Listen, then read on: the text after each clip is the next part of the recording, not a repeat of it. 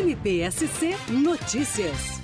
O Ministério Público de Santa Catarina esteve presente pela segunda vez neste ano em um multirão para resolver questões de direito de família em Itajaí. A intenção é a resolução de processos que se acumulam na vara da família da comarca do município, hoje com mais de 5 mil casos de direito da família a serem resolvidos. A promotora de justiça Cristina Balseiro de Mota fala da participação do MP no multirão e no dever da instituição para com os direitos dos cidadãos na vara da família. Nesse último mutirão, nós fizemos em torno de 500 audiências, de segunda a sexta-feira. Resultado foi gratificante, porque conseguimos ajudar muitas famílias. Confiança volta a existir. Mesmo depois do mutirão, o meu trabalho na vara da família é um trabalho humanístico, ou seja, eu recebo as partes no meu gabinete e eu tento conciliá-las também. E a gente observou que a audiência de conciliação ela é fundamental no início do processo.